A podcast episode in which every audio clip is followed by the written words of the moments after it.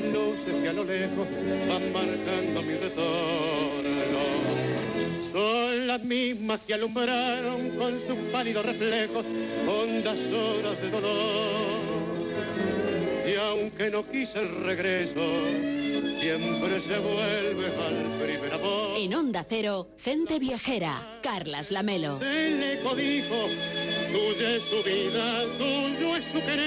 Hay ciudades a las que uno va y ciudades a las que uno va y luego quiere volver siempre, como Buenos Aires. La capital argentina es como el tango, es fogosa, es sentida, es gastronómica, es muy futbolera también.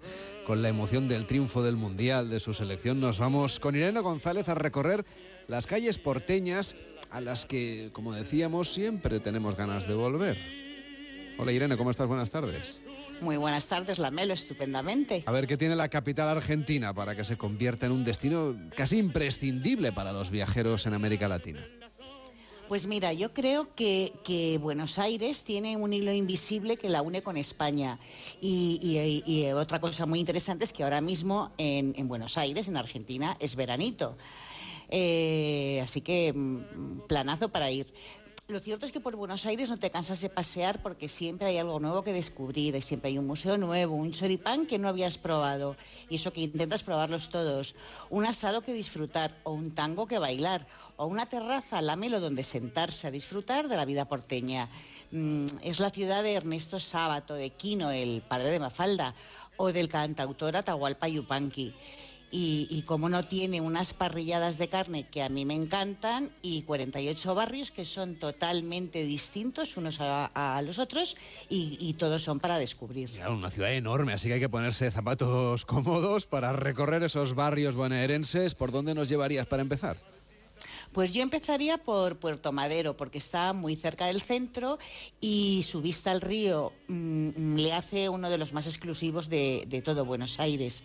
Está lleno de rascacielos, como el Alvear Tower, eh, que tiene casi 240 metros de altura y es el que marca el, perfil del barrio, ¿no? Y bueno, también hablando de modernidad, tiene el vistoso puente de la mujer de nuestro arquitecto Santiago Calatrava. Y ya en el centro de la ciudad supongo que nos llevas a la icónica Plaza de Mayo, ¿no? Como lo sabes, está llena de palmeras, de flores y, y rodeada de unos edificios magníficos coloniales.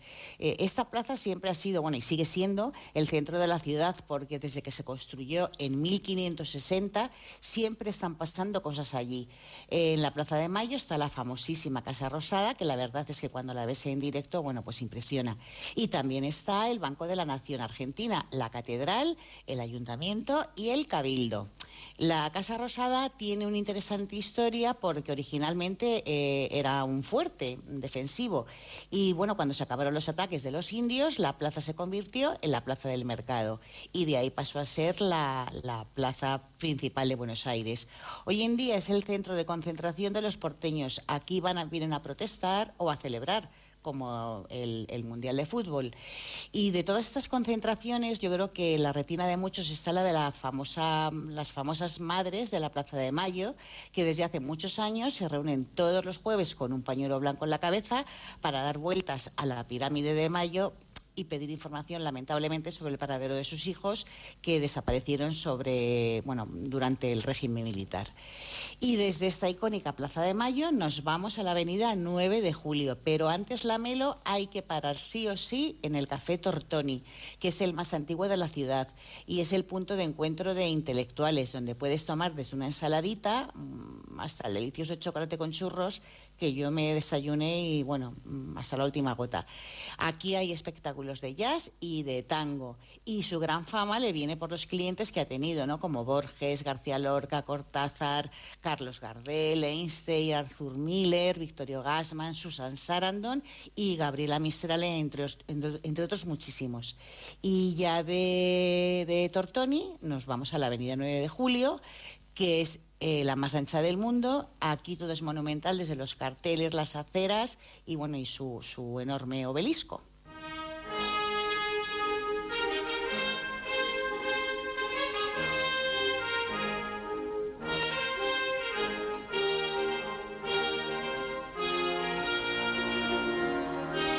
En esta avenida 9 de julio está el Teatro Colón. eh, uno de los más importantes del mundo, donde su acústica es envidiada por los teatros más famosos de todo el planeta. Se inauguró allá por 1908 con la representación que estamos escuchando, con el Aida de Verdi, y se restauró en el año 2010. Bueno, es una maravilla que, hay que ir a ver y, tiene una fantástica cúpula de co y los que se animen no pueden olvidarse la chaqueta.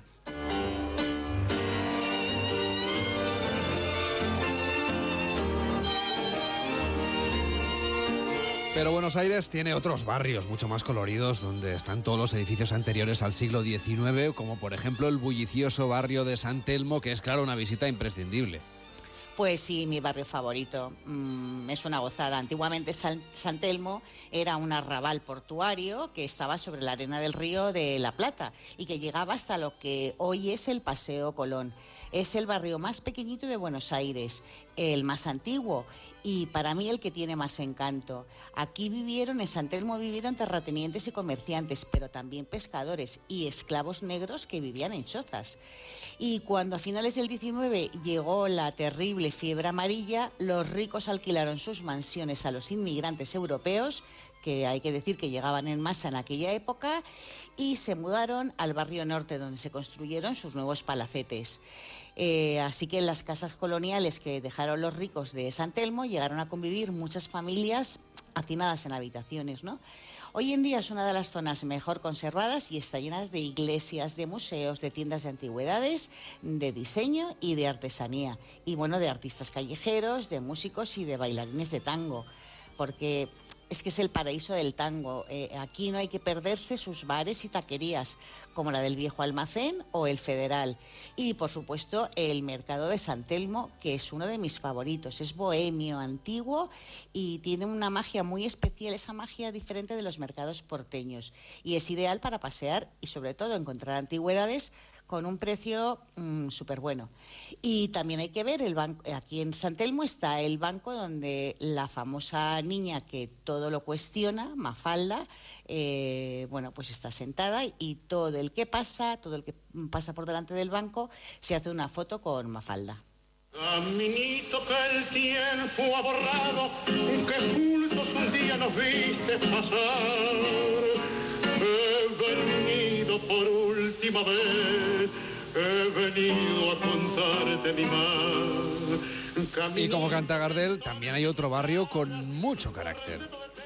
Con muchísimo, es el barrio de La Boca, que fue creado por los, por los inmigrantes que llegaron a, Buenos Aires y, La Boca es tango, es fútbol y sobre todo es decadencia, ¿no?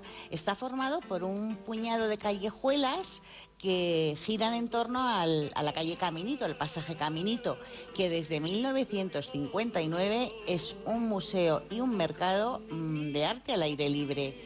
Las antiguas humildes casas de chapa están, son muy coloridas y están pintadas con los restos de pintura que sobraban de los cascos de los barcos que, a este puerto llegaban. ¿no?